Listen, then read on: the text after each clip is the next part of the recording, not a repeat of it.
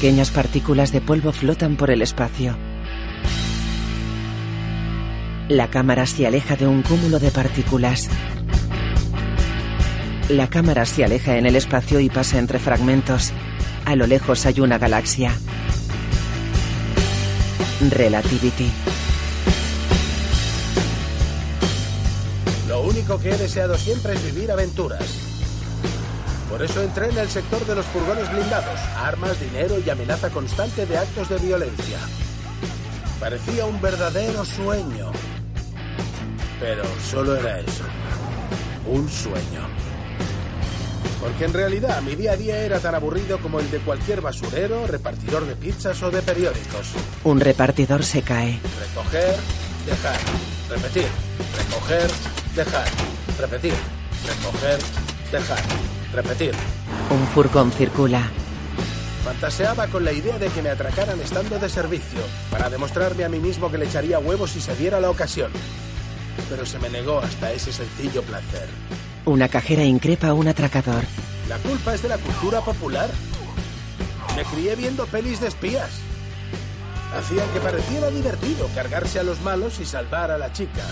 Esa era la vida que quería, pero las cosas no salieron precisamente así. De manera que me conformé.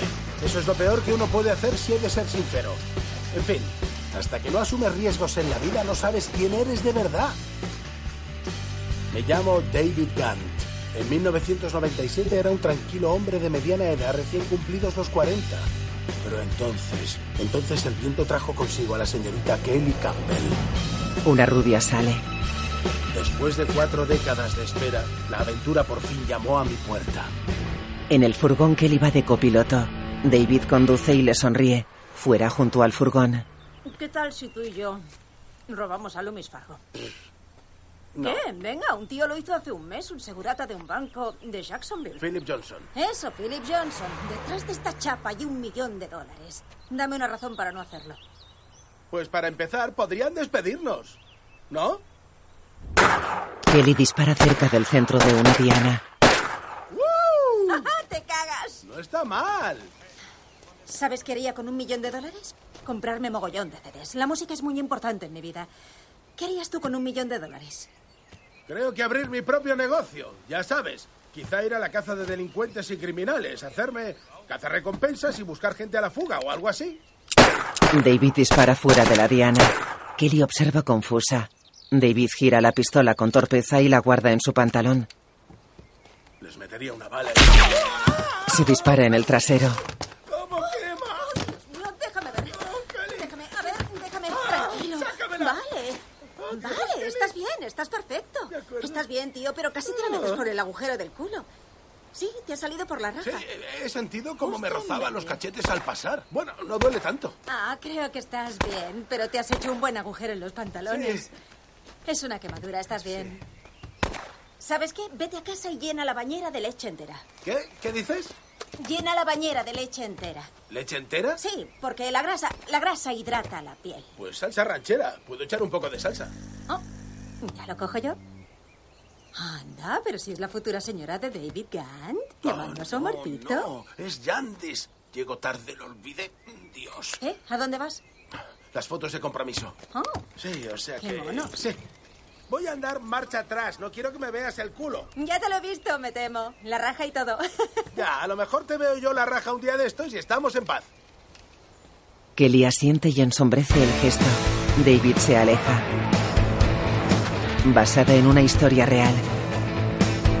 La camioneta de David estaciona en un parque de caravanas. Desde una caravana, una mujer y un hombre con una cámara lo miran. Yandis, siento llegar tarde. No importa. Me alegro de que estés aquí. Llevo horas llorando. Pues vaya. He tenido que maquillarme ya tres veces por las lágrimas. A la tercera va la vencida. Estás fantástica. Vamos a hacernos las fotos. El fotógrafo hace fotos.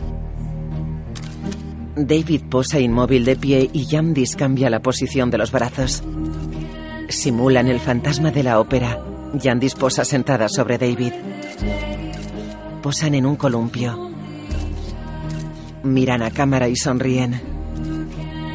David sostiene las piernas de Yandis a lo carretilla. Posan en un puente. David lleva alas. Se abrazan en el columpio. Yandis posa tumbada sobre David. ¡Dios, Yandis! Lo estaba reservando para ti. Te has tirado un pedo en mi ano. Ha sido como un trasplante de pedo. ¿Y cómo os conocisteis? Me encantan las historias de noviazgos. Verás, si te interesa, hace un par de años estaba en un concierto del coro, en la iglesia, y vi al hombre más guapo que jamás había visto en mi vida. Él no me quitaba ojo. Salimos juntos y acabamos muy, muy, muy, muy, muy, muy, muy, muy enamorados. Luego él se murió. Le mordió una serpiente. En su funeral yo estaba muy hecha polvo. No podía ni con mi alma. Entonces vi a otro hombre, primo lejano del difunto. Llevaba el féretro y estaba sufriendo de aguantar el peso del ataúd. Me costó mucho levantarlo. El caso es que después estuvimos charlando y pensé, bueno, ese está muerto y este está vivo.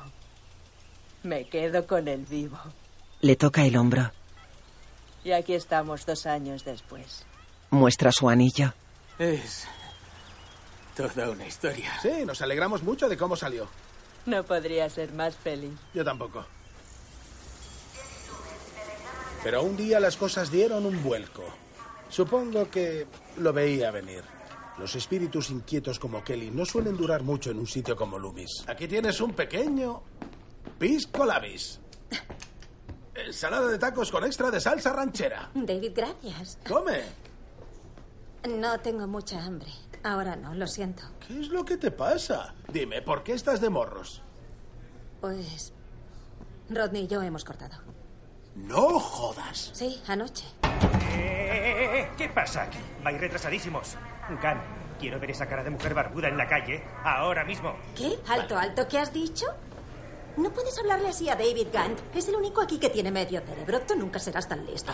Ya nos ponemos en marcha, No, no, jefe. no, no, no, no. ¿Qué cojones te pasa hoy, Kelly? ¿Sabes? No sé, puede que esté un pelín sensible, puede que tenga un mal día, ¿eh? ¿Encaja eso en tu horario? Lo único que me encaja es que ese furgón salga rumbo sur a toda pastilla. ¿Y si no quiero?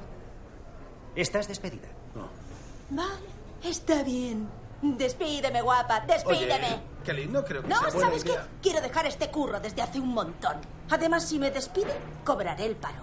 ¿Eso es verdad? Pues ¿sabes qué? No estás despedida. Sí, Vale, genial. y si acosas sexualmente a uno de tus empleados, ¿eh? ¿eh? Tendrías que despedirme. Me acercaré haciendo esto. O algo así. Ya basta. ¡Oh, Dios! Oh, oh, Dios mío, es súper ilegal. Van a despedirte por no despedirme porque estoy haciendo cosas muy sexuales, inapropiadas en el lugar de trabajo. ¡Mira ¿Y eso! si hago algo así? ¡Kelly! Sexy. Baile sexy. Lanza un cinturón y la pistola se dispara contra la ventana. Bueno, ahora estás despedida. Y deja el uniforme. Kelly se quita la camisa y se va en sujetador. Kelly, espera un segundo. Luego recojo esto, solo sí. Fuera. Oye, eh, Kelly, Ella gira. ¿puedes darme tu número de teléfono por tenerlo? Um, oh, sí, claro. No llevo un boli encima. No, no llevas un boli. Apenas llevas nada en la parte de arriba, solo un sujetador. Son bonitas. eh, Digo, el sujetador es bonito y lo que sujeta. Yo tengo un lápiz aquí mismo. Genial. Se lo da. Apúntamelo en el brazo. ¿Con un lápiz? Sí. Kelly escribe. Oh, tío, hay que apretar mucho para que se marque. Sí. Ah, ¿Ya está? Son diez números. Ah, sí. Lo de 143 al final es. Es una costumbre, siempre lo hago. Significa yo te quiero. Uno es yo, cuatro es te y tres es quiero. Siempre lo escribo, no sé. Es mi rollo. Eres malota. Está guay. Bueno, nos vemos. Kelly se va. Muy bien. Kelly siempre me hacía sentir especial. Como si fuera capaz de conseguir lo que quisiera. ser lo que quisiera. Verla abandonar Loomis fue como ver un transbordador espacial desprenderse de sus propulsores.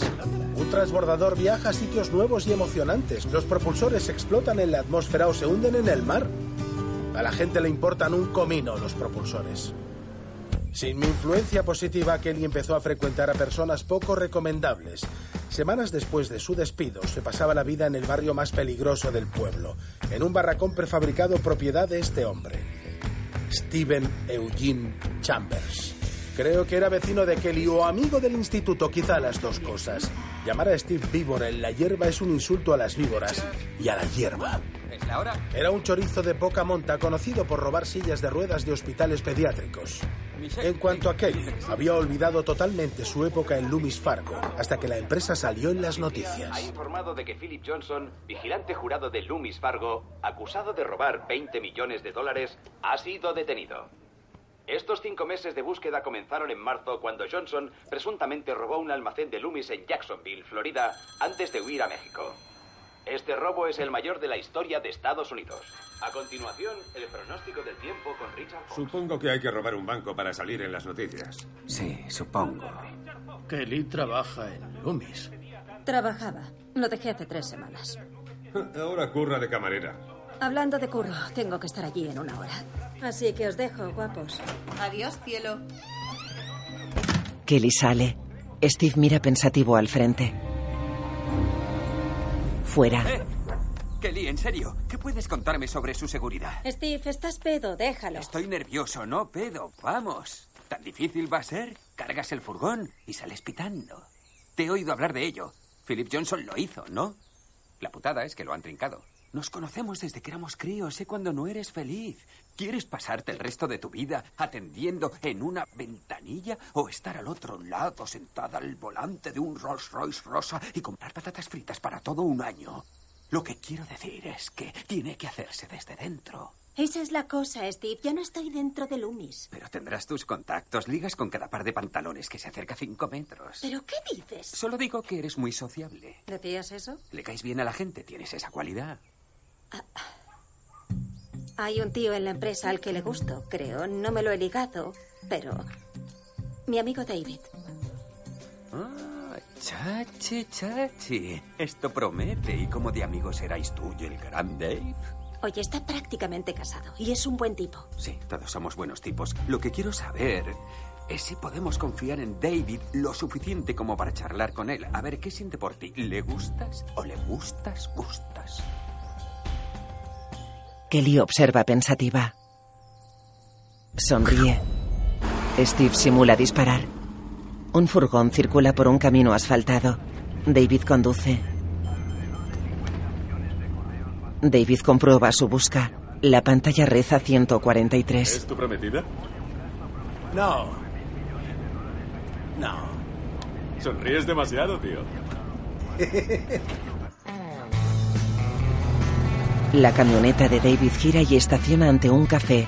La camioneta tiene una puerta de madera. Ahí está, ahí está, ese. Steve observa sentado tras Kelly. Trae rosas. Trae flores. Es perfecto. Desde la puerta. David entra y se detiene. Kelly le saluda y David avanza hacia su mesa con dos flores en la mano. Ella se levanta. Las he comprado en una tienda.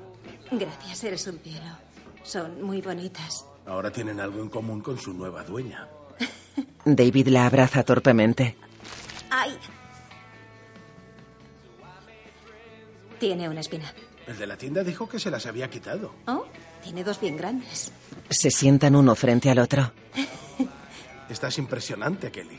Oh, gracias. El pelo precioso. Sí, me lo corta mi amigo Ricky. Me cortó el flequillo hace poco. Sí, Ricky me lo cortó a mí la última vez. Ella parpadea confusa. Cada... Tienes... eh, eh, te sale sangre de una teta. oh, Dios mío. Gracias, se me ha clavado bien la espina. Hay que apretar. Sí. Usa una servilleta. ¿Por qué no sale leche? Hay que tener un bebé para que salga leche. Perdona, oh, qué nervios. Suelo ser más caballeroso. Am, David, quiero explicarte por qué te he llamado. ¿Vale? Hay un hombre, el Mesor, detrás de mí. No mires, no mires. Ese hombre es amigo mío y ha tenido una idea que quiere comentar contigo. ¿Me está oyendo ahora mismo? Te oigo. Lo oigo todo, David. Vale. ¿Cómo debo llamarle, señor? No me llames. No necesitas verme, ni saber mi nombre. Puedes referirte a mí como. Gepetto. ¿Yepeto? Sí, Gepetto, como el de Pinocho, porque yo muevo los hilos. Creo que quiere decir Stromboli. ¿Qué me has llamado? Ah, nada, creo que quiere decir Stromboli. Gepetto solo tallaba madera. Stromboli era el titiritero. Pero continúe. La señorita Campbell me ha dicho que trabajasteis juntos en Loomis. Dice que eres uno de sus mejores empleados, una persona honrada y limpia como las bragas de una monja. Bueno, no sé si tanto, pero... Dice que gozas de tanta confianza que eres el único empleado raso que tiene llave de la cámara. Me parece un honor increíble. Y también una oportunidad fantástica. ¿Sabes a dónde quiero ir a parar? Está diciéndome que entre ahí y coja el... David, Pero- te he visto llegar aquí. Eres un tío muy atractivo. No hay duda alguna. No hay más que ver las dimensiones de tu pecho y tu culo. Son... Eres de complexión fuerte y creo que te mereces más. Lo que usted no sabe La es que... única pega es que no puedes dar un golpe así tú solo. Necesitas cómplices, personas con interés personal en proteger el botín mientras tú esperas en México a que escampe. Loomis Fargo puede parecer un enorme almacén, pero el dinero que hay allí pertenece a los bancos. Si uno se lo lleva, técnicamente está robando a un banco. Y eso es un delito federal. 84 meses mínimo. No, shh, David, tú, tú escuchas, solo estamos hablando. ¿Sabes? Le acaricia la mano. Piénsatelo. Dentro, Me encanta, madre. Me siento una muñeca de porcelana gigante. A mí me aprieta un poco. Sobre todo el faljoncillo, el- la fajitilla. Sé que te aprieta. Pensé que eso te animaría a perder un par de kilos. He dejado los bollitos de chocolate como me pediste. van vestidos de novios. Diga, David, David tropieza y choca con una mesa. diga. Hola. Sí, es un asunto de trabajo. Se aleja de ellas. Entra en una habitación. Kelly, ¿cómo se te ocurre llamarme aquí? No es un buen momento. Oh, vale, es que me siento un poco sola. ¿Te sientes sola? Sí, bueno, no sé. Supongo que te echo de menos un poquito. Espero que no te moleste que te lo digas. Sé que estás prometido. No, no, no, no, no, no te, no, no te censures, por favor. Esto va a ser... Va a ser fabuloso, mi amor. No sé si tengo valor para coger todo el dinero y largarme a México para ser un fugitivo de la ley, a saber cómo saldrá todo esto. La verdad es que me decepciona un poco que no confíes en mí. No, Kelly, confío en ti. En quien no confío es en Yepeto. ¿Y si yo me... me fuera contigo? David permanece inmóvil. Kelly, eso sería lo más grande que me ha pasado nunca. Si quieres que sea sincero. Podría ir pasado un tiempo, o sea, no... No al principio. No, no, al principio no, sería muy poco oportuno, muy poco oportuno. ¿Sabes? Imagínate. Dos amantes a la fuga en México. Bonnie and Clyde. Podríamos dar un salto a Brasil. ¿Has estado alguna vez en Río? Buah, ni siquiera he estado en el aeropuerto, salvo un par de veces. Oh, es un sitio realmente mágico. Sí, con todos esos aviones aterrizando y despegando. No, Río. Oh, Río, ah, sí, sí, sí, sí, sí. Dicen que allí las playas parecen de azúcar glass. Podríamos gastarnos todo el dinero en elegantes hoteles de lujo, saltos de cama carísimos y pasarnos el día dándonos masajes con final feliz. Llenar la cama de pétalos de rosa y tumbarnos a comer mermelada. ¿Hola? ¿David, sigues ahí? ¿Hola? ¿David? Se incorpora. Kelly, me apunto. Lo haremos. Robaremos a Loomis Fargo. Kelly tapa el micrófono y sonríe. Va a ser maravilloso. Bueno, ahora te dejo. Tengo que ir a lavar mis medias con la boca. ¿Con qué? Adiós, David. David baja el auricular perplejo. Sonríe. En la sala de estar, Aquí viene. El hombre de tus sueños. Vivirá con nosotras para siempre. Es como si te casaras con las dos, David. Conmigo y con mamá. David, ¿has pensado qué vais a hacer en vuestra luna de miel? Sí, tengo algunos planes, ¿sí? Claro. Yo sé que no va a hacer como no pierda unos cuantos kilos. David come.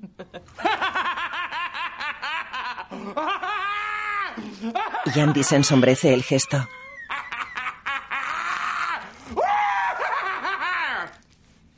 Buenísimo el bollito. David se aleja. Yandis y su madre observan serias. David se encierra. Manual técnico del FBI. David estudia. En la cocina David apunta con una pistola. Apunta saltando. En la tele Van Damme circula de pie sobre una moto. Dispara a los ocupantes de una camioneta que va hacia él. Los vehículos chocan y él salta. David dispara y gira la pistola torpemente con un dedo. Fuera.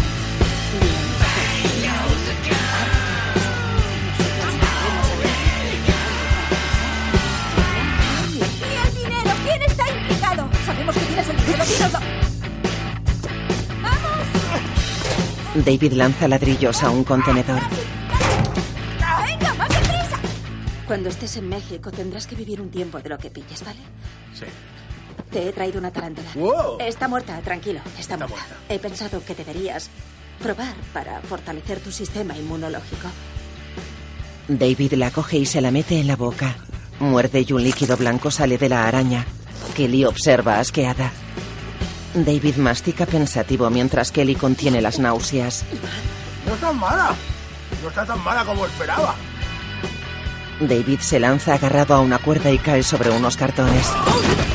¿Qué cojones haces en mi casa?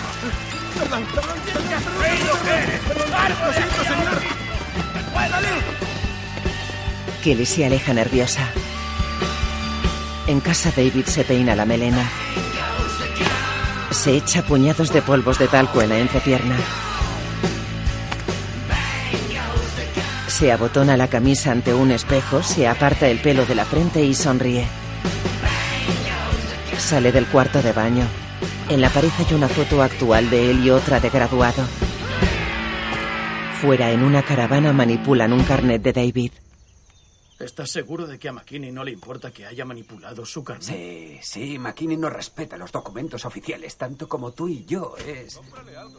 Ahí está Gandhi. David y su compañero salen por una puerta. Buen fin de semana. Gracias. Igualmente, tío. David va hacia su camioneta.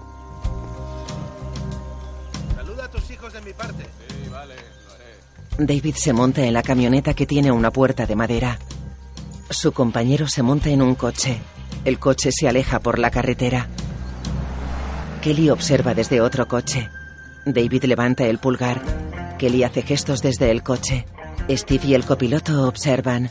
En su camioneta David abre y gira el tambor de una pistola. Las balas se caen. David sale de la camioneta. Venga, David, tú puedes. Empieza la fiesta. David va hacia la verja y abre la puerta. En el interior de la nave, David accede a un almacén. David avanza por el almacén en el que hay furgones estacionados. Avanza hacia una puerta metálica. Pasa una tarjeta por un lector. Mete la llave en una cerradura y gira un pomo. Alza la mirada, mira hacia atrás y abre la puerta. Entra en una sala oscura y abre una puerta de barrotes. Da la luz y avanza. Hay fardos de billetes envueltos en plástico. David coge una carretilla llena de fardos de billetes y la arrastra hacia afuera de la sala. La lleva por el almacén hacia un furgón. Abre las puertas traseras del furgón vacío por dentro. Coge tres fardos uno a uno y los va colocando de forma ordenada y lenta.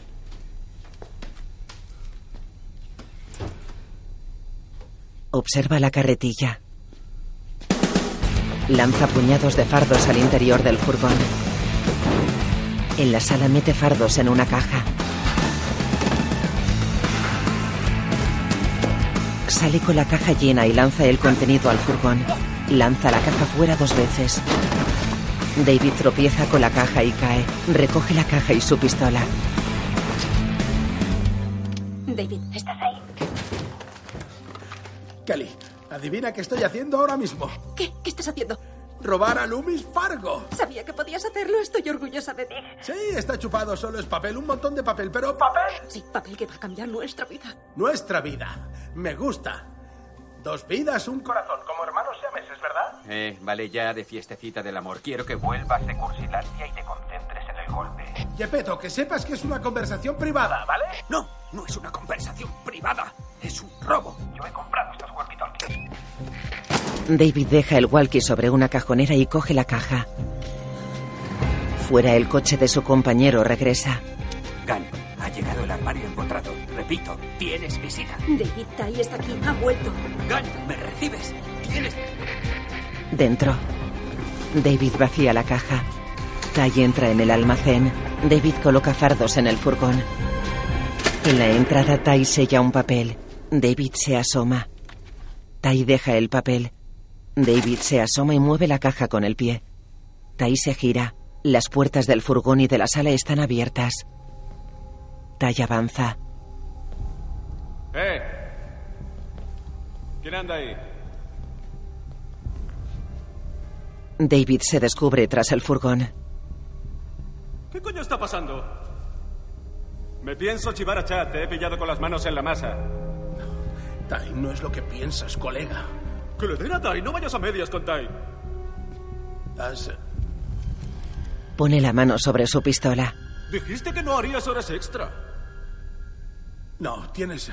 Tienes razón, no voy a hacer horas extra. Es que tenía colgado un, un turno pendiente. El siguiente es mío. El siguiente es tuyo, sí.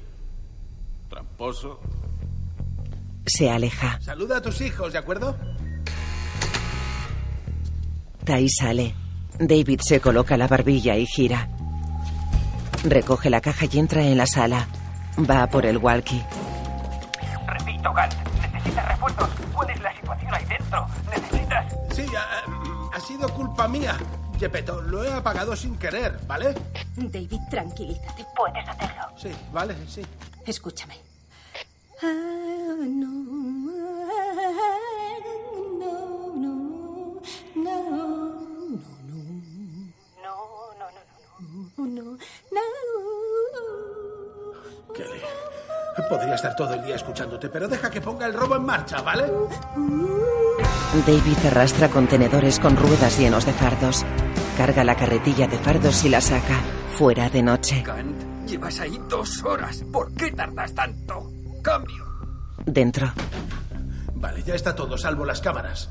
Destroza las cámaras con una escoba. ¡Puto cerdo! Entra en un despacho y saca tres cintas de unos reproductores de vídeo. Se va con las cintas. Otro reproductor sigue funcionando. En el almacén, David corre hacia el furgón mientras una cámara de vigilancia parpadea con una luz roja. David retrocede unos pasos y comienza a dar vueltas sobre sí mismo. La cámara enfoca hacia David y el furgón. David cierra una puerta del furgón. La otra choca contra la caja llena de fardos. David empuja la puerta. Empuja la caja hacia adentro con el trasero. Empuja la montaña de fardos con la espalda. Sube en la zona de carga. La caja se cae. David trepa sobre los fardos y los recoloca. La otra puerta se cierra sola. ¡No! ¡No! Agacha la cabeza. ¡Me he quedado encerrado! Alza la cabeza y mira a su alrededor. Trepa por los fardos hacia la cabina del furgón separada por una verja. Abre la ventana de la verja y se asoma por ella. La llave está en la ranura de arranque. David trepa e introduce medio cuerpo por la ventana. Caderas de parturienta. En el asiento de copiloto hay un rollo de cinta adhesiva. David lo coge y regresa a la zona de carga. Une fardos con cinta adhesiva. Por la ventana introduce una tira de fardos pegados y la mueve hacia la zona de los pedales.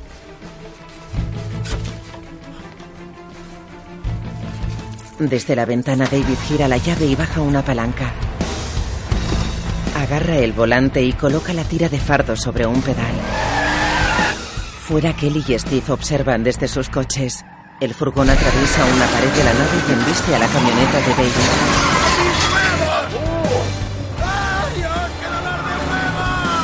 ¿Qué coño hace? El furgón circula descontrolado y choca. Dentro David se incorpora. El furgón suelta humo. La caravana se aproxima. No dejéis que os vea la cara. ¡Gun! ¡Idiota! ¿Qué estás haciendo? ¡Abre la puerta! ¡Me he atascado! ¡Echa un vistazo a la puerta! ¡Idiota! ¡Te has ido derecho a una zanja! ¡También está cerrada! ¡Dice que también está cerrada! ¿Habéis probado la de atrás, simios? ¿La has comprobado? Kelly las abre. Los cuatro observan perplejos la montaña de fardos de billetes.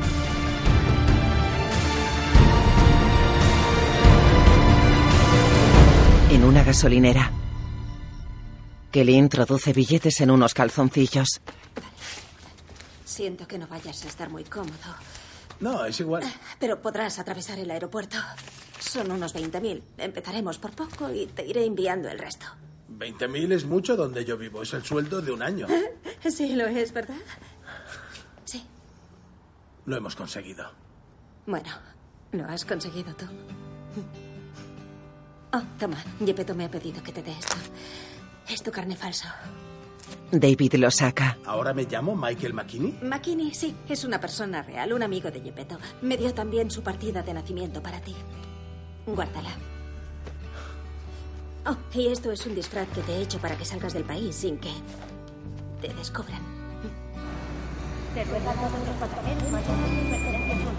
De acuerdo, ¿estás preparado? David lleva peluca rubia y lentillas felinas. Oh, perdona otra vez lo de las lentillas. Creía que Anaconda era una marca comercial. No, me gusta. Es un disfraz de primera. Parezco una copia de Jesucristo con ojos de gato. sí, un poco sí. Sí, lo que además es una hermosa idea, ¿sabes? Lo es. Creo a los gatos, o sea que... Creo a los gatos. No sé por qué no va a haber alguien medio Jesús, medio gato. Como suele decirse, hasta la muerte. Recuerda llamar a la cabina todos los martes y jueves, no lo olvides. Oh, no. ¿Se te han irritado los ojos? Los tienes llorosos. Creo que tiene que ver con el corazón, más que con los ojos, Kelly. De acuerdo. David se inclina hacia ella. La besa. Kelly está incómoda. Ambos sonríen. Gracias. ¿Besas muy bien? ¿En serio? Sí, la verdad es que sí. Pues habrá muchos más de estos en México, ¿vale? Kelly asiente. Ambos apartan la mirada. Se miran. David sale del coche mientras le asoma la raja del culo. 143, Kelly Campbell. 143. David se aleja y Kelly ensombrece el gesto.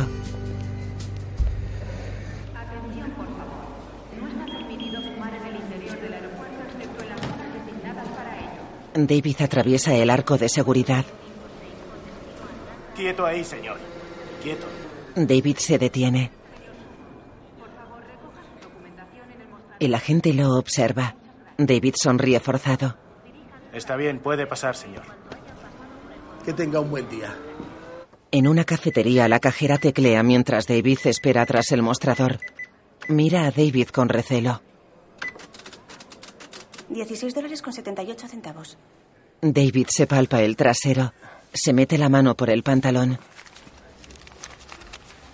Una mujer lo observa extrañada. Casi lo tengo. Ya está. Le tiende un billete con pelos negros. La cajera observa recelosa. Mil perdones. Sopla los pelos hacia ella. Tengo gatos. Le da el billete. Señores pasajeros, hemos alcanzado la altura de crucero. Pueden quitarse los cinturones de seguridad. Volaremos sin contratiempos durante un buen rato. En el almacén hay agentes del CSI. Una agente se aproxima a otro. A ver, ¿qué tenemos? Ha desaparecido un furgón. Signos de salida violenta. El sospechoso se llevó tres cintas. Se dejó una cuarta. Quizá para confundirnos. ¿Qué sabemos de ese tal David Gunn? ¿Tiene algún allegado? Su prometida, Yandis Gartrell. Iremos a hablar con la señorita Yandis. Rock and roll. Sí. En una casa, la encimera y una mesa están llenas de fardos de dinero. Un hombre coge fardos y los mete en un cubo azul. Otro hombre coge fardos. Los mete en otro cubo azul. Ha desaparecido una fortuna de un banco regional, así como el vigilante a cargo de ella. Los empleados del centro de furgones blindados Loomis Fargo en Sardón. ¿Me va a dar algo? esta mañana. 27 millones de dólares. ¿Segura? La policía lo califica como uno de los mayores robos llevados a cabo en nuestro país. 17 millones de dólares. Las autoridades buscan ahora a este hombre, un vigilante de Loomis, David Scott Gunn de Kings Mountain. Mide 1,72 de altura, complexión media a robusta, ojos azules, barba, flequillo y media melena. En una playa, David está de pie ante el mar. Lleva una larga coleta. Dos chicas corren. David sonríe hacia el mar. David corre hacia el mar y se zambulle. Bucea sobre un coral con peces. David mira a su alrededor. Se aproxima un pez alargado. David le muestra una salchicha. El pez se acerca. El pez se abalanza. Forcejea con el pez. Un hombre dispara. Por la calle David avanza vestido con un traje de vaquero rojo y un sombrero. Camina a cámara lenta por varias calles.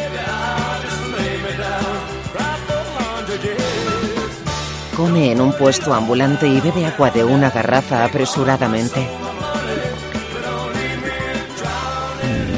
En una piscina, sale agua marrón alrededor de David. Los demás bañistas se alejan de él. En la casa de Yandis, en la tele, David da vueltas sobre sí mismo ante el furgón. La agente observa a Yandis y a su madre sentadas en el sofá. Muy bien. Ha cogido la idea. Señorita Yandis, um, lo siento mucho. Sé que le va a llevar algo de tiempo asimilar todo esto, por supuesto, lo entiendo, pero... ¿Puede facilitarnos alguna información en relación al paradero de su prometido o sus motivos? Ha huido del Estado, señorita. Posiblemente del país. Nunca me ha gustado, David.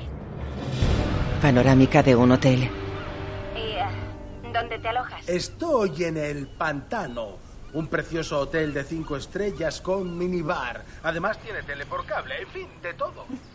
Uh, a todo trapo. Te encantaría esto. Tienes que venir. Es el paraíso. ¿Cuándo vas a venir? Pronto. Sí, muy pronto. Estaré ahí muy pronto. Ah, bien, te echo de menos un montón, de verdad, de la buena. Ah, verás, Bonnie necesita su Clyde. Ah. Pues tengo que ir a comprar algunos pañuelos para mi abuela.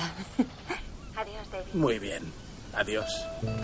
Cuelga y observa el paisaje apoyado en el balcón. En la calle Steve descuelga. ¿Qué haces? Ha llegado el momento de echar a David Gunn del equipo. ¿Qué? ¿De qué hablas?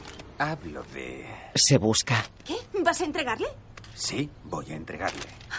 Porque si no encuentran a alguien, nos buscarán a todos, ¿entiendes? Y tocaremos a tres millones más. No, no, no, no te lo voy a permitir. David Gant es mi amigo. También es mi amigo, Kelly. ¿Vale? He llegado a conocer a David a través de todo este proceso. ¿Crees que esto no es duro para mí? Se me está rompiendo el corazón, literalmente. No podemos hacerlo en serio. Esto está mal.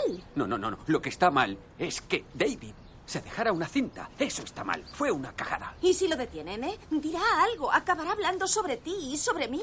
¿Qué va a decir? Nunca me ha visto la cara. No sabe mi nombre. Solo sabe Gepetto. Sí, pero Y no va a decir nada de ti, Kelly. El tío se muere por tus huesos. Sé que te hace sentir culpable y yo también me siento culpable. David se está ahogando y si no tenemos cuidado nos arrastrará y nos hundirá con él. Imagínate que vamos los tres en un yate, ¿vale? Y él, él no hace caso al capitán. Se asoma demasiado, se cae y ahora se está ahogando. Nos hace señas. Yo intento evitar que tú te tires a por él o nos ahogaremos los tres. Tenemos que decirle adiós y dejar que se hunda sabiendo que daremos la vuelta y lo salvaremos dentro de unos 15 años. Depende de la normativa federal sobre imposición de penas por robo a un banco. Por cierto, entraría en una prisión federal. Es como una universidad pública con una enorme alambrada alrededor. Y quizá francotiradores, pero juegan al béisbol, teclean, eh, sí, aprenden cosas, hacen manualidades, tiro con arco. No es coña, en serio. Y no me sorprendería que David nos dijera luego, gracias a Dios que lo hicisteis. Muy bien. Es lo mejor para el equipo. Déjame que lo haga. Kelly ensombrece el gesto. En el balcón del hotel, David está sentado hacia el mar con unos cascos puestos. Mete la mano en un cubo enfriador. La saca y vacía el cubo. Entra en la habitación con el cubo y un vaso. Cae líquido al suelo. En recepción. Buenas tardes. Soy Raidel Quintero, Interpol. Estoy buscando un americano que hace poco estaba en este hotel. El cuarto 551. Gracias, vamos. Los agentes avanzan armados por un pasillo. Sí, por aquí. Los agentes avanzan por la habitación de David. Uno de ellos observa las salpicaduras del suelo. El vuelo no está aquí. Este huevón. ¡Vamos! Fuera David camina con el cubo. Los agentes se alejan en otra dirección. David avanza hacia la máquina de hielos, coloca el cubo y presiona un botón repetidamente. Venga ya, hombre. En recepción, Hola, ¿qué tal, George? La máquina de hielo de la quinta planta no funciona. Perdone. La máquina de hielo de mi planta no funciona. Haré que la arreglen rápido, señor McKinney. Muy bien, gracias. baja la mirada hacia el folio de Se busca David Gant. Mira al recepcionista y sale corriendo. Se detiene. Los agentes se acercan. Los agentes corren. David baja una escalera y corre hacia un puerto. Un agente baja al puerto y coge una bicicleta con motor. Circula por el puerto.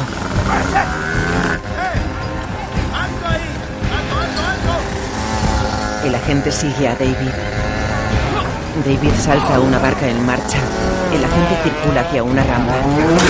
Choca con una cadena y cae al agua. David se aleja en barca. Los otros dos agentes observan desde la superficie. La barca se aleja. No, no, no, no, Michelle, tenemos que ceñirnos al plan, ¿de acuerdo? No podemos empezar a llamar la atención de repente.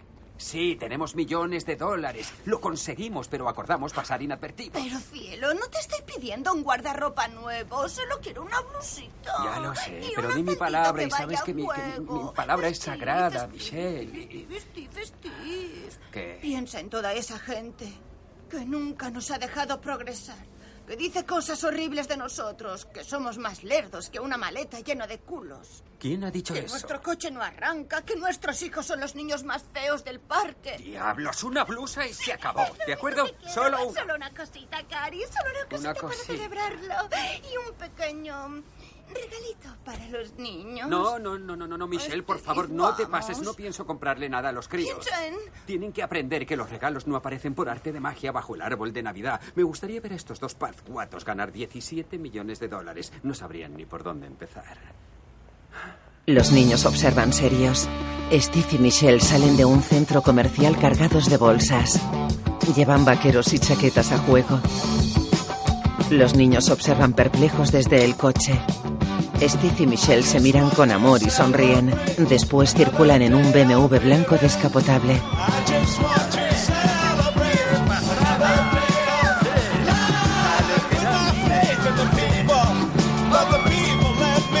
Steve se gira ante un gran terreno natural.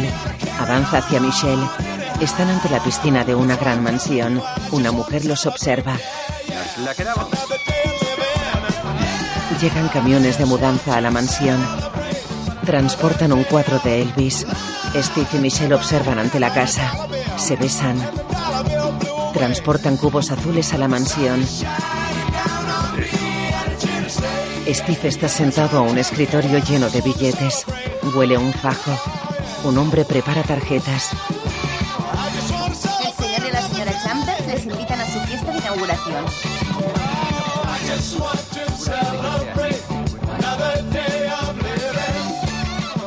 Fuera un coche con ruedas de tractor circula.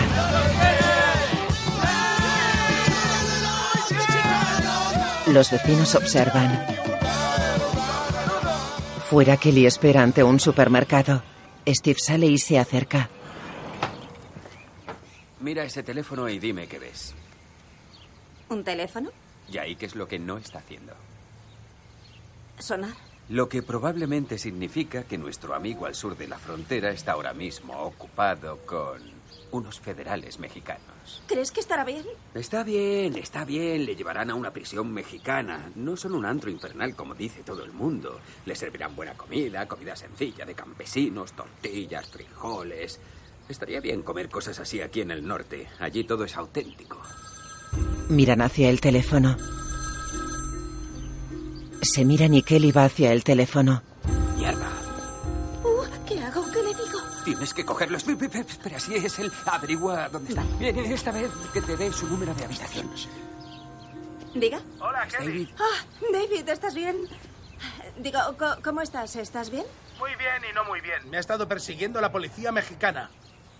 Oh, no me digas. Me he buscado otro disfraz. Parezco el tío del 8888. ¿Dónde Ah. está? Prefiero no hablar de cómo va todo por aquí. Esto... ¿Dónde estás exactamente? Cozumel, una isla cerca de la costa. Kelly, ¿cuándo vas a venir? Dime. Tengo la cartera vacía. Voy a necesitar una ayudita. Bueno, si te persigue la policía mexicana, quizá deberías tener cuidado, ¿sabes? Es probable que los aeropuertos estén muy vigilados ahora. Steven Eugene Chambers. David sostiene un carnet. ¿Cómo... ¿Cómo sabes su nombre? Steve Chambers. Am, oye, vamos a seguir llamándole Yepeto, ¿de acuerdo? Este es Gepetto.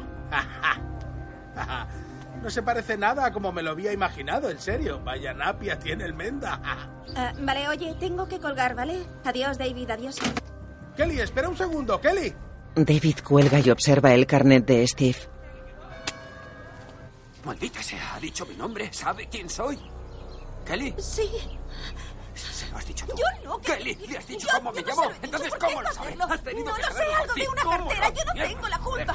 Panorámica de la mansión. En el salón, Michelle trae una copa y un plato a un hombre y se sienta con su familia. El hombre, sentado en un sillón, coge un trozo de comida frita del plato. Tiene bigote y gafas. Observa el pedazo de comida y se la come.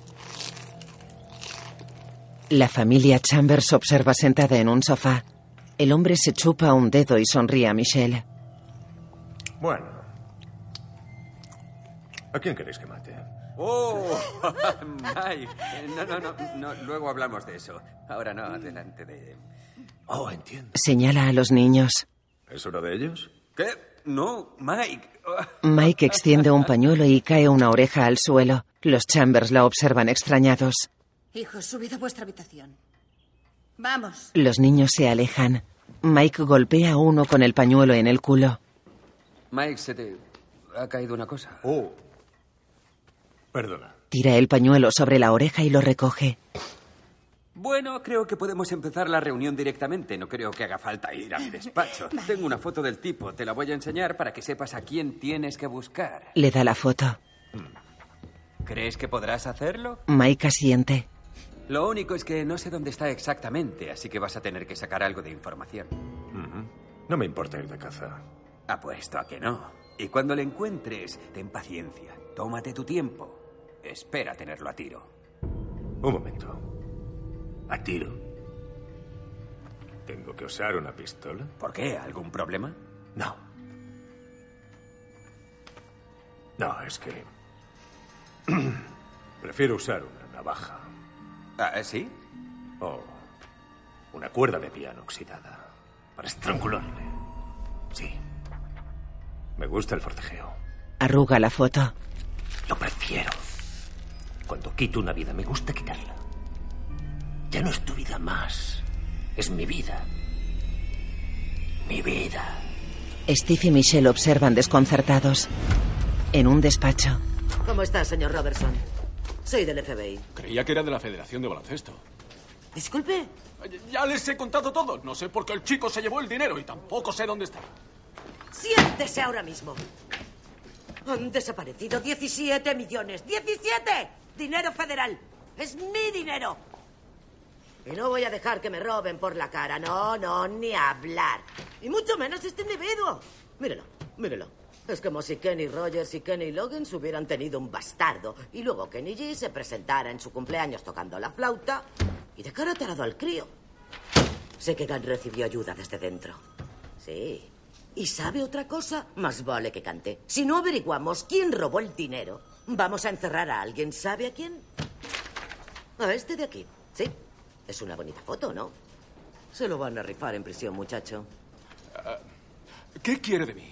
Quiero que empiece a hablar. Dígame de quién era amigo. De nadie. Sé que lo sabe. Sí, lo sabe. De nadie. quién? ¿De quién era amigo? sé Espere, que lo sabe. espere. Había una chica, había una chica, había una chica. Se despidió hace cosa de un mes. Hace cosa de un mes, ¿eh? Tenía nombre de blanca, Nombre como, de blanca. como Becky, Susie, eh, Katie, Katie. ¿Katie? Era Katie, Katie, seguro. Katie Caramelo. Katie Caramelo o Coco. Katie, no. Katie, Katie como Katie. Katie como Coco. Katie como Coco. ¿Qué es? ¿Stripper? Ni puta idea. Katie como Coco. Voy a por ti, hermosa. Sí, a por ti y a por tus amigas strippers. Quería saber si se aloja ahí un hombre americano. Es... ah, ¿Cómo lo describiría? Tiene mucho vello corporal, es más bien bajito. ah, parece uno de los doce apóstoles. ¿Tres de sus huéspedes encajan con esa descripción? Bueno, pues... ¿Puedo por favor dejarles un mensaje a los tres? Gracias. Ah, ah, el mensaje es el siguiente. Alguien quiere matarte. Sí, sí. Muchas gracias. En una calle, un taxi verde estaciona ante una vivienda. Mike se baja del taxi. Lleva una bandolera de cuero. Después entra en la vivienda. Venga, venga. Eh, Que, eh, que tuvo un buen viaje, ¿no? Venga, casas de armas. Mire, mire. Hay armas sobre una mesa. Mike las examina con los brazos en jarras. Son metralletas modernas. Mike mira hacia la pared. En ella hay una escopeta y dos pistolas antiguas. ¿Qué me dice de esa? No, señor, esa es solamente decorativa, ¿no? Mike coge la escopeta y la examina. Con no puedo venderle esta arma. Esta arma tiene secretos. ¿Verdad? ¿A que sí? Se la acerca a la oreja. Baja la escopeta. Seremos buenos amigos. Póngame esta, por favor. En un paseo marítimo, David patina mientras simula tocar la guitarra. Mike se gira hacia él. Lleva una cámara de fotos en las manos. En el balcón de una casa, Mike se ajusta las gafas y manipula la escopeta. David está en la calle. Mike abre un cartucho y echa pólvora en la escopeta. Sí, mi, mi novia está a punto de llegar a México y nos vamos a casar. No quiero gafar la luna de miel, pero Mike quita el seguro y observa por la mirilla. Apunta hacia David. La pólvora sale hacia Mike. Mike se precipita y cae sobre la mesa de un bar. David lo observa. Mike se incorpora. Alrededor hay personas por el suelo. Mike avanza deprisa hacia David. Oiga, ¿está bien, amigo? ¡Eh! ¿Vas a correr o qué? Steve no quiere que te persiga, pero a mí me gusta. ¡Tira! ¡He dicho que! David se aleja patinando y Mike observa. Vamos allá. Mike corre tras él por la carretera. David se agarra al remolque de un camión que pasa a su lado. Mike corre detrás. ¡Siga, siga, siga! ¡Por favor, siga! Mike se detiene. ¡No ¡No pares! El camión se detiene. Mike mira a un lado. Le quita la lanza a un maniquí. David mira hacia atrás. Mike le arroja la lanza que vuela por el aire y cae en la cabina del camión.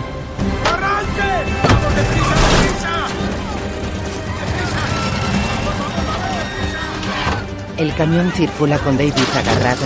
David choca con un puesto.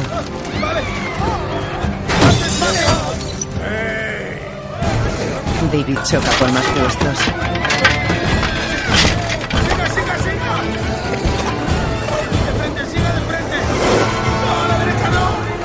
Un coche choca con otro. Mike observa y asiente. Retrocede y se aleja.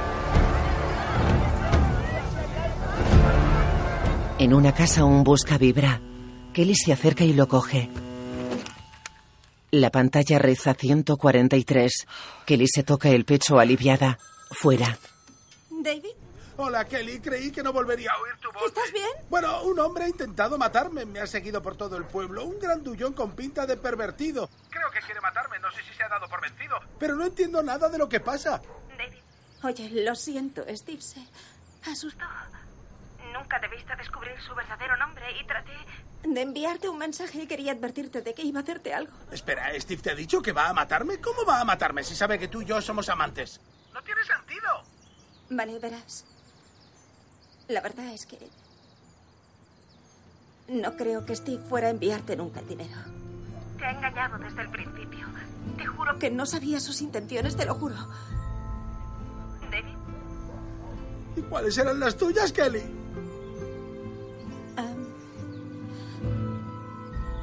No sé, yo... Creo que pensé que te irías a México y te pedirías una ronda de daiquiris con flores dentro, conocerías a una mamacita y te olvidarías de mí. Pero... No lo has hecho. No, no, Kelly, tú ibas a ser mi mamacita. No sé qué decirme. David, eres una persona maravillosa. Quiero que sepas que lo pienso. ¡Cállate! ¡Kelly, cállate! Siempre me has dicho que plante cara. Pues allá voy. Eres una manipuladora de sentimientos humanos. Y no quiero volver a hablar contigo nunca más. Espera, Dave. Él cuelga y llora. Kelly sostiene el auricular inmóvil. Cuelga apenada. De noche David camina por una calle con un botellín de cerveza en la mano. Varias mujeres lo observan. David rompe una sandía contra un bordillo. Coge trozos con la mano y se los come. Tras él, Mike, disfrazado de mexicano, alza la cabeza. Va hacia David y lo golpea con una tapa de cacerola. David se desploma. Dentro, David duerme metido en una bañera. A su lado, Mike arranca un inodoro. Vamos a ver. David lo observa. Oh, mira quién está despierto. Eh, ¿Qué es lo que pasa aquí? Quiero llegar a la alcantarilla. Golpea una tubería. ¿Qué hay ahí abajo? ¿Ahí abajo? ¿Vas a estar tú? Escúchame. Te, te- te- te- te puedo pagar. Te puedo pagar. ¿Ah, sí? ¿Cuánto quieres? Trae, coño. Le quita la cartera. Se sienta y la examina. Vemos de cuánta pasta estamos hablando. Cinco, uno Te de conseguiré más. ¿Vale? 48 Tengo- te, te- te conseguiré más. No, no sé si va a ser suficiente. Tira los billetes a la alcantarilla. Sí, es una pena. Estaba dispuesto a negociar. Pero llegados a este punto, me figuro que lo haré tal como lo había soñado. Coge una navaja. Escúchame. Escúchame. Espera, eh, eh, eh. Tranquilo. Se sienta frente a David. ¿A dónde crees que vas, eh? Irás solo a donde te voy a enviar, ¿vale? No tienes de qué preocuparte en lo que se refiere a viajar, estimado Mira su cartera. Michael McKinney. Te llamas Michael McKinney. Sí. Michael Aaron McKinney. Sí. No me lo dijeron. Yo también me llamo así. Mike examina la cartera.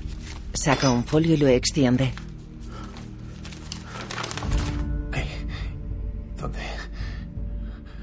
Naciste el 8 de mayo del 61. no, eh, sí. En el hospital de St. Francis. Pigeon Forge, Tennessee, ¿es eso? Sí. Eh, donde Dolly Parton. Mike lo mira emocionado. Deja caer el folio y se acerca a David. Tu nombre es Michael Aaron McKinney. Sí.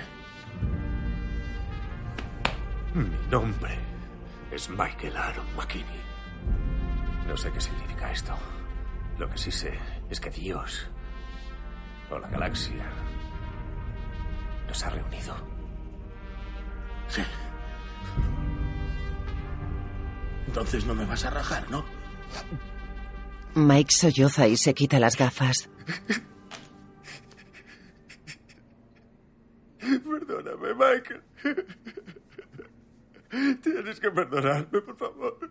Oh, te perdono. Te perdono. No se hable más. Por favor. Llora apoyado en la bañera. En una playa, Mike y David están sentados frente al mar. ¿Has visto tú a Boston y yo a California? ¿La peli de Disney? Una peli alucinante, la recuerdo muy bien. Era sobre dos niñas que se habían criado separadas, pero se encuentran en un campamento de verano y flipan como enanas. Sí, sí, sí. Así es como me siento ahora mismo. Sí, sí. ¿Sabes qué estoy pensando? Si nacimos en el mismo hospital el mismo día. Sí. Debimos de estar juntos donde están los bebés, ¿no? Sería lo lógico, ¿sí? A lo mejor, en un momento dado, te miré y... Tú te diste la vuelta y me miraste. Y aunque teníamos los ojos llorosos y eso, nos hicimos la promesa allí mismo de que volveríamos a encontrarnos algún día. Sí, sí, seguro que sí. Sí. Sí. Me caes bien, Michael McKinney. Y me alegro de habernos encontrado. Sí. Yo también me alegro. Lo he pasado de miedo. Le golpea el brazo. A cámara lenta, Mike y David corren juntos por la orilla del mar. Saltan y chocan los cinco. Dentro del agua se pasan un balón de rugby. Saltan agarrados. En la habitación, Mike arropa a David que duerme. Coloca sobre su pecho un fajo de billetes con un sombrerito mexicano encima. Que descanses, hermanito. Le besa la frente y se va.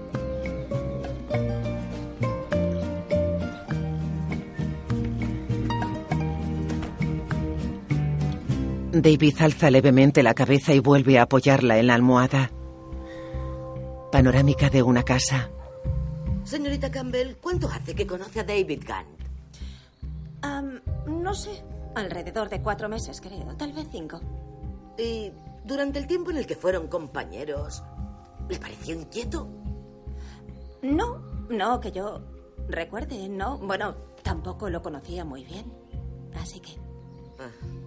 Señorita Campbell. Mira, sé que son dos hombres buenos que hacen un trabajo difícil, pero estuve allí poco tiempo. Y quizá deberían hablar con alguien que trabajara en Loomis justo cuando David Gant cometió esa atrocidad. Es lo que hemos hecho. ¿Y sabe lo que nos ha dicho? Nos ha dicho hablen con Kelly Campbell. Eran amigos. Nos ha dado a entender incluso que David Gant estaba colado por usted. Que estaba enamorado. Kelly baja la mirada. Qué locura. Señorita Kelly, ¿se, ¿se encuentra bien? Sí, solo tengo alergia a la primavera. Viene de, de esas flores que están ahí. Señala un florero. ¿Flores de plástico? Sí. Es algo rarísimo. ¿Me disculpan un momento? Se levanta. Me ha llamado hombre. Su compañero la mira. Kelly entra en el baño. Llora apoyada en el lavabo.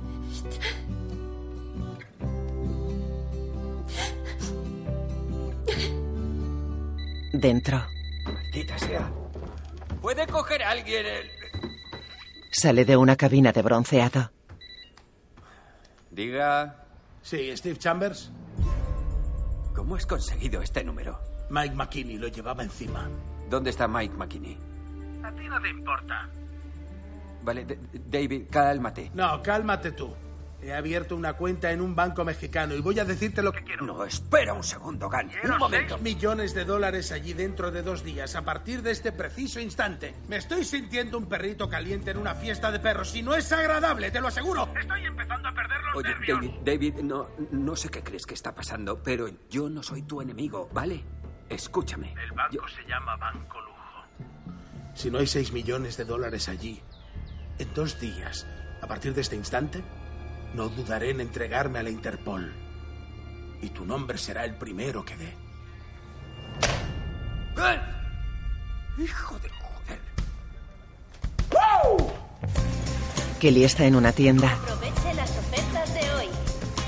Coge una toalla.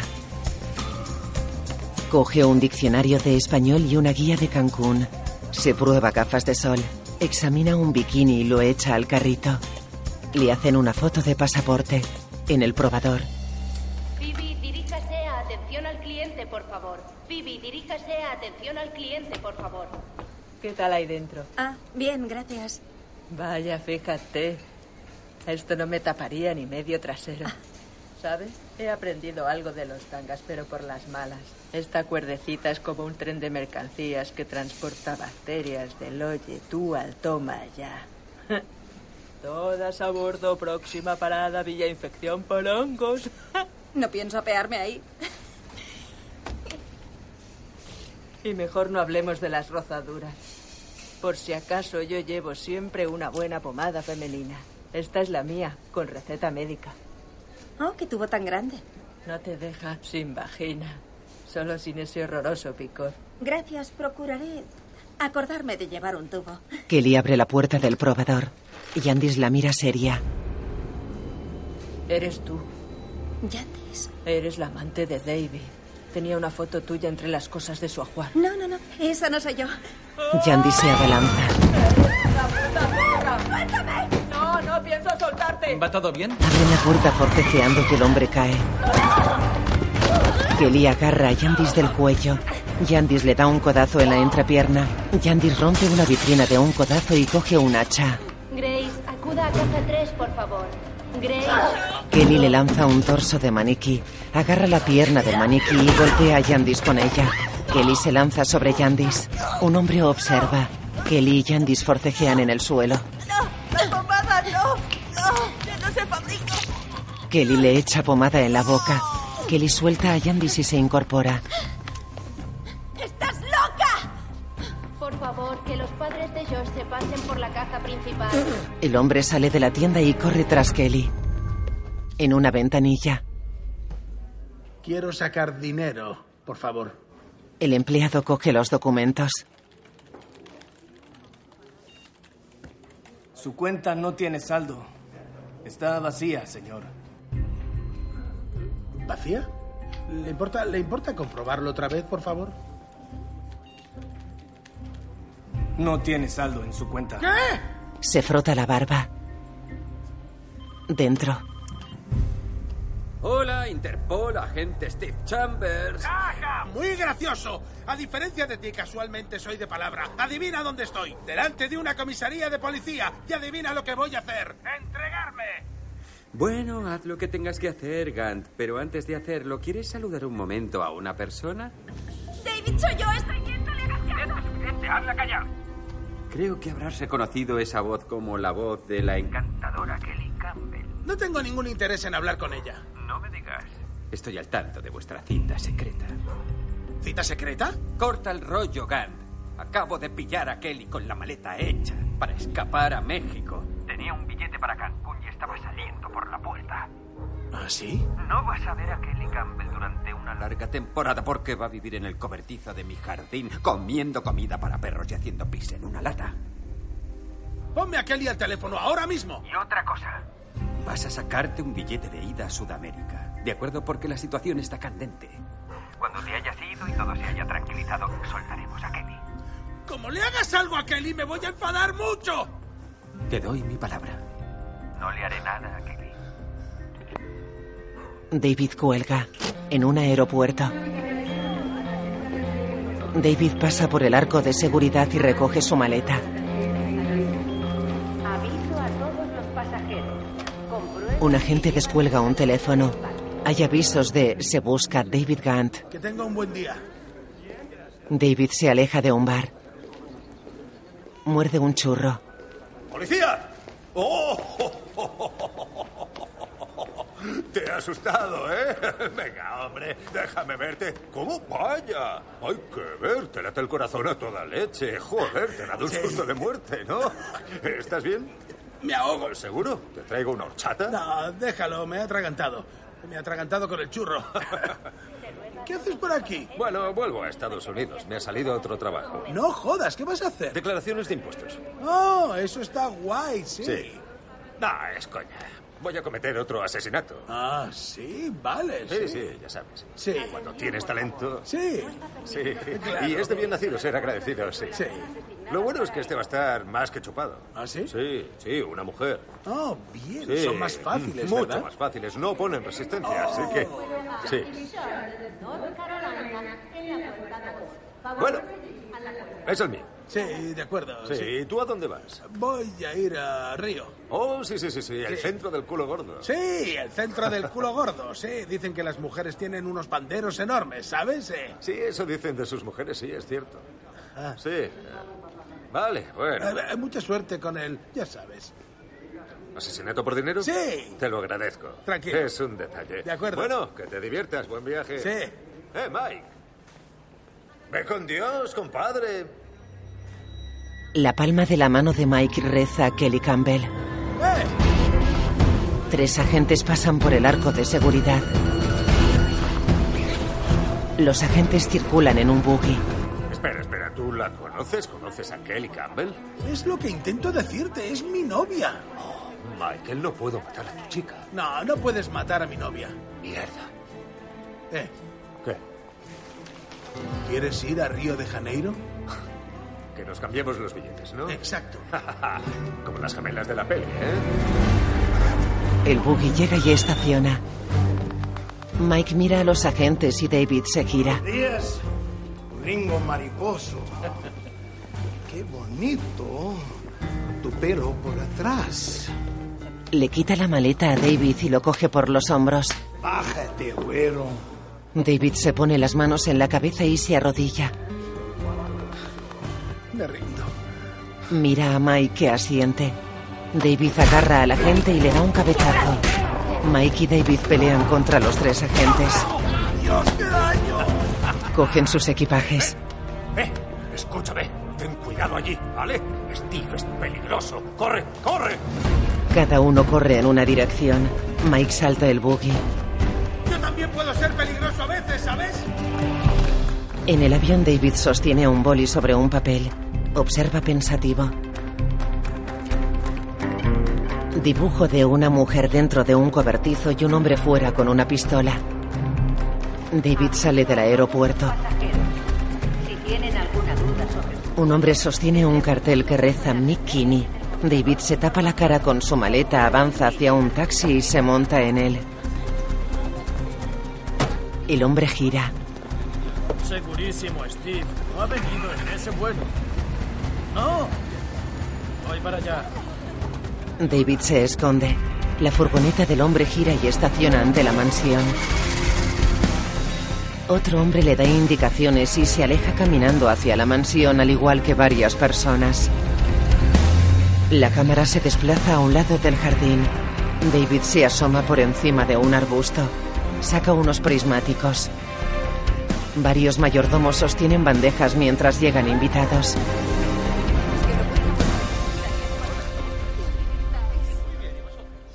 Dentro. Bien.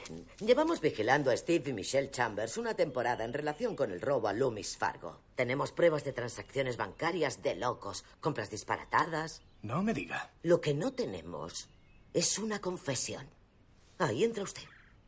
Desde el día en que se mudaron, le dije a Doc que era imposible que hubieran hecho tanto dinero de forma legal. Cathy tiene un agudo instinto para saber quién es gente bien y quién no. Eso me hace parecer snob. La hace parecer, señora Jeffcoat, una patriota. A partir de ahora vamos a escuchar todo lo que Steve y usted hablen. Así que procure que le enseñe el complejo, ya me entiende, de Lecoba, que se sienta miembro del clan. Y confiese sus secretos. Exacto. Señor Jeffcoat, cuando esté con él, si respira por la nariz en lugar de por la boca, es mejor para la grabación. Claro, lo haré. Los vecinos Jeffcoat avanzan juntos. Kathy lleva un regalo. ¿Cómo estás, jefe? ¿Steve? Steve los mira serio. ¿Estás bien? Sí. ¿Qué? ¿Qué es lo que pasa? ¿Por qué suena así? El silbido del moco. Es... El moco está seco y es como un silbato. ¿Qué? ¿En serio? sí. Venga, entremos ya. Os enseñaré dónde está el bar. Vamos, pasad. Entran. Hola, bonjour. Bienvenido. En una sala, David destapa un cubo azul lleno de billetes. David lleva un traje blanco, coleta y gafas. Fuera, David avanza con dos barras de pan en un cesto. Le roba un sobre a otro invitado y se lo da a Michelle después.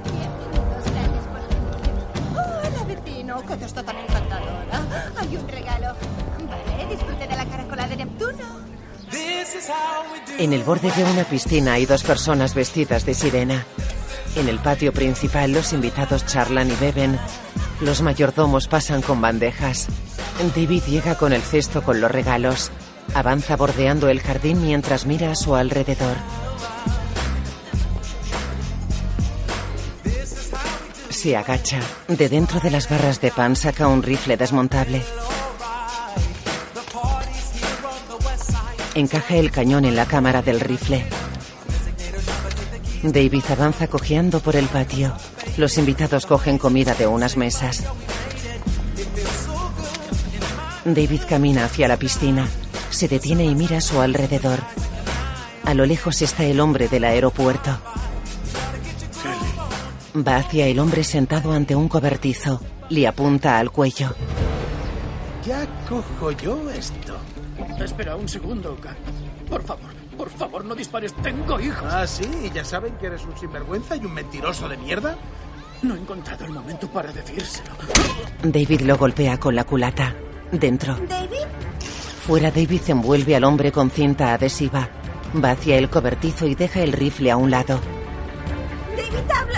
Sí, estoy aquí, muñequita. No te preocupes por nada. ¿Cómo has conseguido encontrarme? Seguiría tu rastro hasta cualquier sitio. Da un puñetazo a la puerta y a Kelly. Dios, qué puerta tan cutre.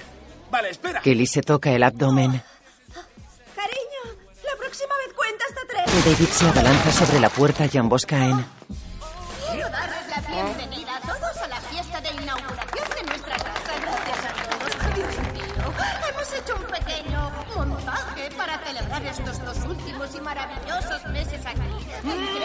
Todos se giran hacia el hombre de la cinta adhesiva. El hombre avanza entre los invitados.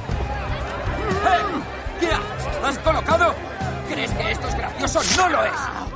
Está aquí. ¿Quién está aquí? David Gunn. Está aquí. Rani, cierra el pico. Estoy aquí arriba, tonto del culo. David y Kelly los observan. Steve. Parece que has hecho enfadar a mi no. La bala impacta en un piano. La camisa de Doug se vuela y revela su micrófono. Kelly y David corren.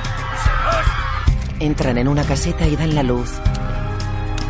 Su deportivo te matará. Ya. Que lo intente. El BMW blanco sale de un garaje. Desde el coche, Kelly lanza un cóctel molotov. El coche con ruedas de tractor estalla. Steve corre hacia la mansión. Me late el corazón a 300 kilómetros por hora, pero solo vamos a 70. David, ten cuidado. Agárrate las tetas. Circulan entre coches aparcados. Algunas veces la única salida es de frente. Chocan con la puerta de salida. El coche retrocede, avanza y choca otra vez. Saltan los airbags. Steve llega. Saca a David del coche y lo lanza contra un furgón. Ken, ruego a Dios que no tengas conmoción cerebral porque quiero que recuerdes cada segundo de esta paliza. ¡Dios santo, Steve! ¡Un poco de respeto! ¿Respeto? ¿Por qué? Bueno, Yo soy el cerebro de este golpe. ¿El cerebro? ¿Crees que fuiste el cerebro? David, quiero que recuerdes una cosa. Nunca has sido nada más que un simple repartidor.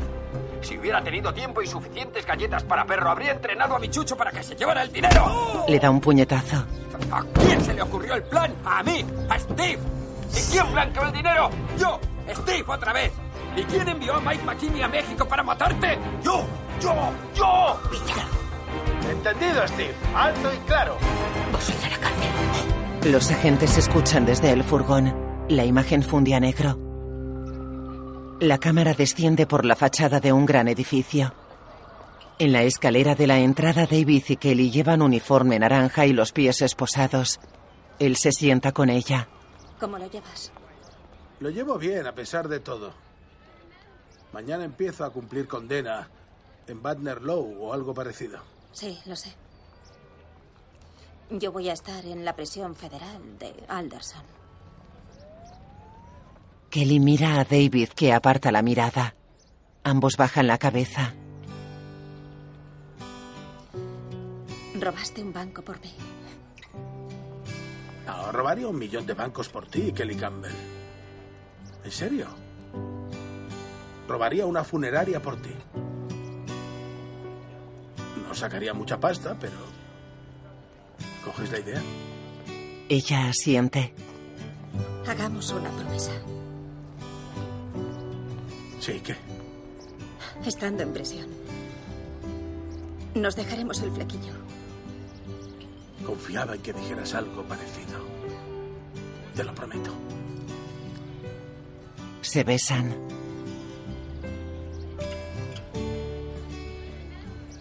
Voy a echarte de menos. Yo también a ti. David se levanta y se aleja. Kelly lo observa. Al irse, David estira uno, cuatro y tres dedos. Kelly sonríe sentada. Kelly me escribió todas las semanas mientras cumplí condena. Pasé mis siete cumpleaños siguientes entre rejas por mi participación en el robo a Loomis Fargo. Al antiguo David Gant le habría dado miedo entrar en prisión. Entra en prisión. Muchos de los reclusos están ahí por asesinato, ¿no? Pero el nuevo David Gant estaba dispuesto a echarle huevos. Un negro fornido se levanta y avanza hacia él. Aplaude. Por suerte, no tuve que hacerlo. Resulta que había robado más dinero que ningún americano en la historia. Me convertí en una leyenda en Chirona. En una leyenda en mi pueblo. ¿Es cierto que algo más de dos millones de dólares siguen en paradero desconocido? Siguiente pregunta. Y en una leyenda en el país. Los sospechosos han sido detenidos hoy por el mayor robo a un furgón blindado cometido en el país. El FBI afirma que fueron 17 millones de dólares y fue un exconductor de la empresa. Uno de los mayores robos a un furgón blindado.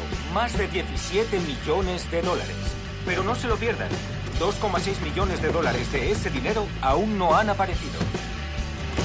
Bueno, robar un banco y tener un montón de dinero no es la clave de la felicidad. Estaba equivocado. Pero puedo decir una cosa.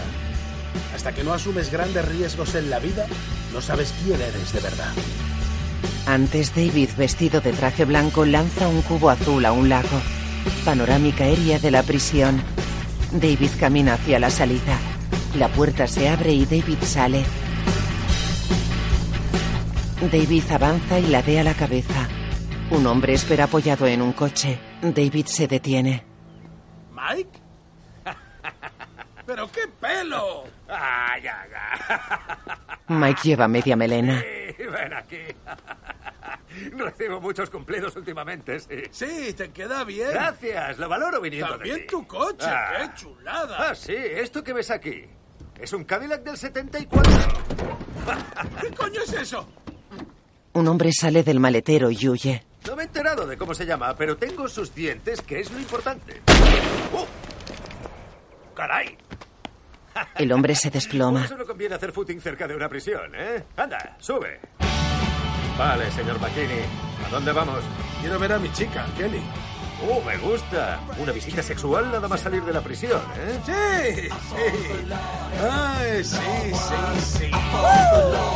El robo a Loomis Fargo sigue siendo el mayor robo de la historia de Estados Unidos. Steve Chambers permaneció 11 años entre rejas. Ahora es dueño de un gimnasio. David Gunn cumplió 7 años. Ahora se da la gran vida en Florida. Y a veces trabaja como asesor cinematográfico.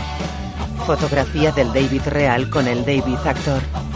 De los 17 millones de dólares robados, alrededor de 2 millones aún no han aparecido.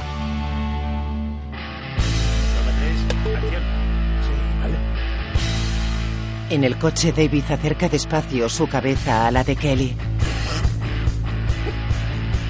¿Qué No hagas eso con los ojos. No hagas eso. Sí, hemos hecho un primer plano de hemos hecho algo como... Quiero ver cómo lo haces. Corten. Repetimos. Vamos bien. Preparados y... Acción. Cuando estés en México tendrás que vivir un tiempo de lo que pilles, ¿vale? David se mete la araña en la boca. Kelly observa asqueada. Sale líquido del trasero de la araña. David mastica. Corten. Vale, es vomitivo. Os oigo a todos. En un columpio. No estoy seguro de qué hacemos en esta postura. Mira bajo el capó. Arregla el carburador.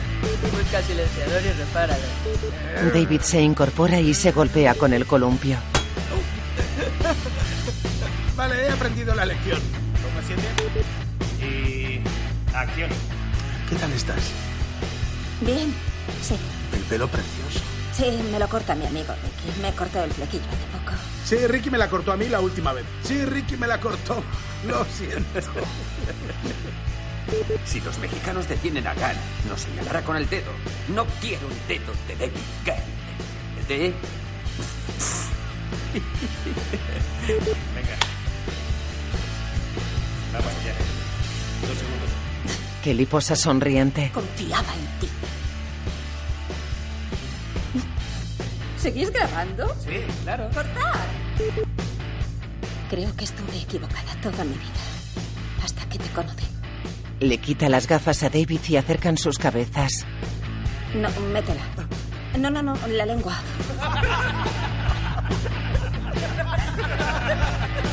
No, así no sigo. No puedes hacerme esto. Dirigida por Jared Hess. Guión Chris Bowman. Google Palmer. Emily Spivey. Música Geoff Hamel. Fotografía Eric Wilson. David Zach Galicianakis. Kelly Kristen Geek. Steve Owen Wilson. Mike Jason Sudeikis.